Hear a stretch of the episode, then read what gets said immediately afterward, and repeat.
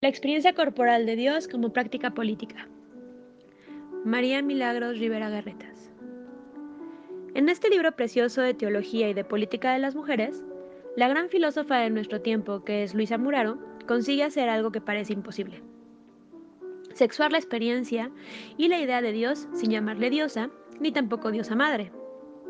Lo consigue, pienso, partiendo y desmenuzando sin tregua los hilos de las transformaciones que, durante los últimos 20 años, han ido provocando en el sentido de su vida y de sus relaciones la lectura de los textos que conservamos de la mística beguina de los siglos XII, XIII y XIV, o dicho con sus palabras, de la teología en lengua materna.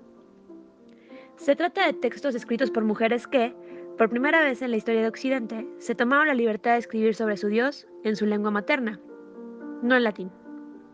Lo hicieron no porque no supieran latín, unas lo sabían, otras no, sino porque el latín, que era una lengua muerta desde el siglo VII, no tenía ya aliento para decir lo que ellas querían decir.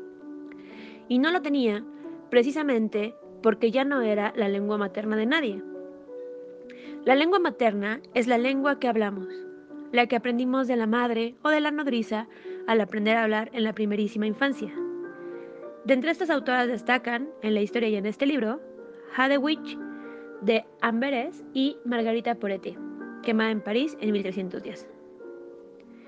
¿Qué quiere decir escribir sobre Dios? La teología escolástica, la de Santo Tomás de Aquino para entendernos, y de los innumerables eclesiásticos y laicos que le han seguido hasta la actualidad, con escribir sobre Dios entiende tratar de ser todopoderoso y eterno, exterior y por tanto ajeno a la criatura humana un Dios Padre que crea, juzga, premia y castiga desde lo alto. Estos autores hacen una teología que, se suele llamar especulativa, porque especula sobre Dios sin pasar por la experiencia de Dios en el propio cuerpo. Cuando escribe sobre Dios, la teología en lengua materna escribe de la vivencia personal, a un tiempo interior y exterior, de Dios. Una vivencia que es la de un más en términos absolutos, sin que Dios sea nada en particular, en cuanto tal, sino mi experiencia personal de generarlo, de ganarlo, de gozarlo, de perderlo. Esta experiencia, Luisa Muraro la llama contingencia de Dios. Quiere decir, aparte de otras cosas que yo no habré sabido apreciar, que Dios es la experiencia de ser visitada y ser tocada por lo inaudito una o muchas veces en la vida, si me abro su posibilidad, a su alcance. Es decir, si no me protejo con nada de lo que se suele llamar seguridad. Emily Dickinson, una que sabía de Dios, de mística y de las beguinas, lo expresó mucho mejor que yo con un poema que dice, no te acerques demasiado a una casa de rosa. El estrago de una brisa o la inundación de un rocío sobresaltan sus paredes. No trates de atar a la mariposa o de trepar por barrotes del éxtasis. Yacer en la inseguridad es la segunda cualidad de la dicha. Contingencia de Dios quiere decir también, creo, que la experiencia de su visita, aunque hay que generarla, no es acumulable, sino que se va como ha venido. Es decir, con el Dios de las mujeres no hay que cargar. Por eso, en la mística beguina, uno de sus nombres es amor y otro, olvido. La carencia y el olvido, de todo cuidado, acompañan al amor y acompañan al Dios de las mujeres. No como lo opuesto a la felicidad de su visita, sino como anuncio de su proximidad, de la inminencia de su volver a andar por aquí, precisamente porque la criatura humana está infinita e irremediablemente necesitada. ¿Necesitada de qué? De nada y de todo. Después de leer y de traducir este libro, pienso que el Dios de las mujeres tiene mucho que ver con la madre, pero, insisto, no es la diosa ni la diosa madre. Esto parece una disquisición bizantina Y lo es, porque las disquisiciones bizantinas son las que han tocado o tocan la fibra de sentimiento, de sentido más sensible, dolorosa, feliz, común y corriente de una época. La fibra que, si logra significarse, le resulta de tan asumida, incomprensible a la época siguiente. Siendo la diferencia sexual la fibra de sentido más corriente y delicada de nuestro tiempo, y, por ello, la más necesitada de palabras para decirla, ya que la vida y la convivencia humana ha sido radicalmente transformada por el feminismo del último tercio del siglo XX. Ha escrito Luisa Muraro que madre es el nombre de la relación necesaria para la vida humana. Es una relación de amor porque combina, sin equilibrarlas nunca, la apertura de una mujer a su criatura, a lo otro, con el olvido, siendo el olvidar, sin desentenderse, uno de los rasgos más corrientes de la experiencia amorosa. Pero ello no hace de la madre una diosa. ¿Por qué? Este libro me ha enseñado que el dios de las mujeres es, si se me permite decirlo así, lo indisponible y lo inaudito, que, inesperadamente, pasan por la apertura a lo otro, que a un tiempo me hizo a mí e hizo de mí madre de mi madre, tanto si yo soy madre como si no lo soy. El Dios de las mujeres se manifiesta, por ejemplo, en la visión. Las teólogas en lengua materna conocieron bien la experiencia visionaria y supieron ponerla magistralmente en palabras.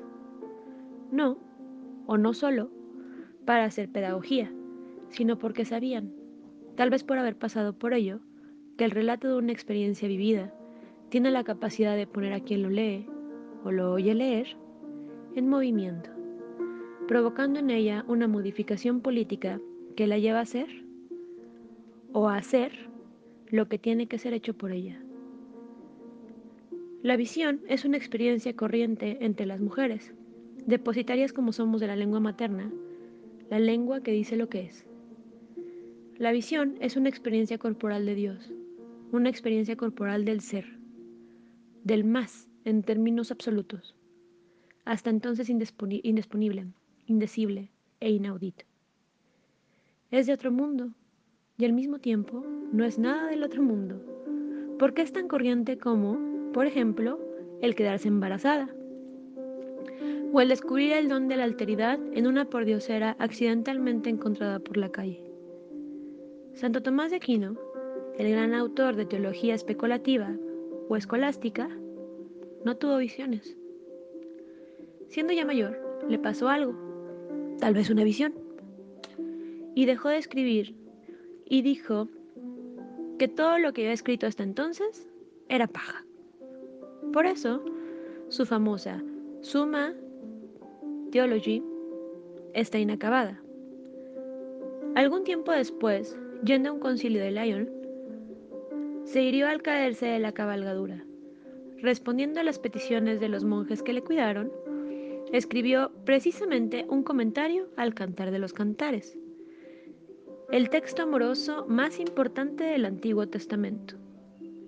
Esta anécdota, que escuché en una conferencia de Micaela Pereira, dice algo del Dios de las mujeres como experiencia distinta del Dios de los hombres. ¿De todas las mujeres? No, por supuesto. ¿De todos los hombres? Tampoco. ¿Exclusivamente de mujeres? Sí aunque haya mujeres a las que él le es indiferente, y haya hombres, como tal vez Santo Tomás cuando dejó de escribir, que lo han hecho suyo. ¿Hay entonces dos dioses? No. Por eso, el dios de las mujeres no es la diosa. Dios es el dios de las mujeres. Dios es el dios de los hombres. Como un orden simbólico, es uno pero la experiencia de vivirlo en un cuerpo de mujer es distinta a la experiencia de vivirlo en un cuerpo de hombre. Y así se manifiesta en la historia. ¿Para qué sirve hoy en día hablar de Dios? ¿No murió hace ya tiempo? Este libro enseña que el Dios de las mujeres sirve para hacer política en el presente enseña que el Dios de las mujeres es, en realidad, la sustancia de la política, de la política de las mujeres, porque Dios es lo otro, la alteridad, la otredad, lo distinto de mí que ya está dentro de mí. El Dios occidental, que es el Dios de las guerras, de los imperios, del poder sostenido por un yo armado, en el mejor de los casos, de los derechos.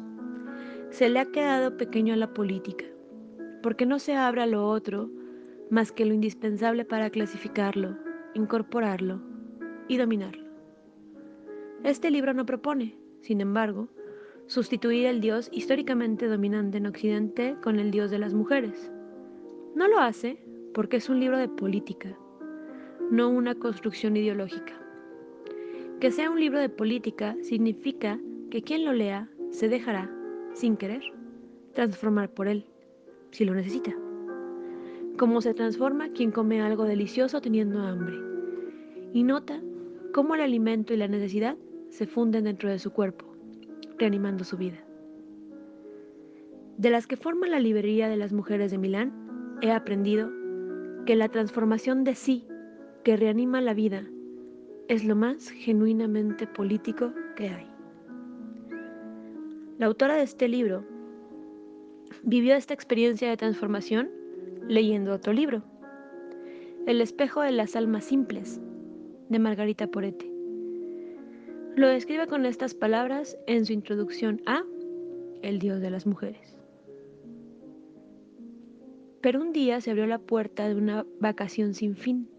Sucedió cuando, leyendo el libro de Margarita Porete, El espejo de las almas simples, y otros textos de la que llamamos mística femenina, o acercarnos a ella, empecé a oír las palabras de una conversación, no simplemente nueva, sino inaudita entre dos que, por abreviar, llamaremos una mujer y Dios. Una mujer había con seguridad. Dios, no lo sé, pero seguro que ella no estaba sola. Había otro, u otra, cuya voz no llegaba hasta mí, pero que yo oía igualmente, porque hacía una interrupción en las palabras de ella. O mejor, una cavidad que transformaba la lectura haciendo que se pareciera al gesto de quien bebe lentamente una taza. Esta imagen la encontré en una escritora de nuestros días a la que nadie llamaría mística, pero yo aquí sí. Si una taza encima de una mesa, en una noche de invierno, nos parece el signo tangible de una condición perdida, acercaremos los labios al borde de la taza y al cerrarse la boca, descenderá por la garganta y subirá hasta la mente un mundo no interno ni externo. Se podría, pues, decir que, para la autora de este libro, la lectura del espejo de las almas simples y de otros textos de la teología en lengua materna fue una experiencia corporal del Dios de las mujeres. Es un tipo de experiencia histórica que parece repetirse en relación dual entre mujeres de épocas y contextos relacionales bastante distintos. Me vienen a la memoria Edith Stein y María Zambrano, leyendo el libro de la vida de Teresa de Jesús, o Clara Jordan, leyendo No creas tener derechos de la librería de mujeres de Milán, o yo misma, leyendo Guillerma y Maifreda, de Luisa Muraro o María Milagros Montoya, Elizabeth Uribe, Gloria Luis, Elisa Varela, Remey Arnaus y otras cuyos nombres no recuerdo o no conozco, a las que he oído contar en público su experiencia de la lectura de El orden simbólico de la madre. Un libro concreto nos puso, inesperadamente, en contacto con la inminencia de lo otro, con la contingencia de Dios, o sea, con avisos de una condición humana feliz y no perdida, contingencia y condición que este libro espléndido llama el Dios de las mujeres, como cuando una se lo pasa divinamente.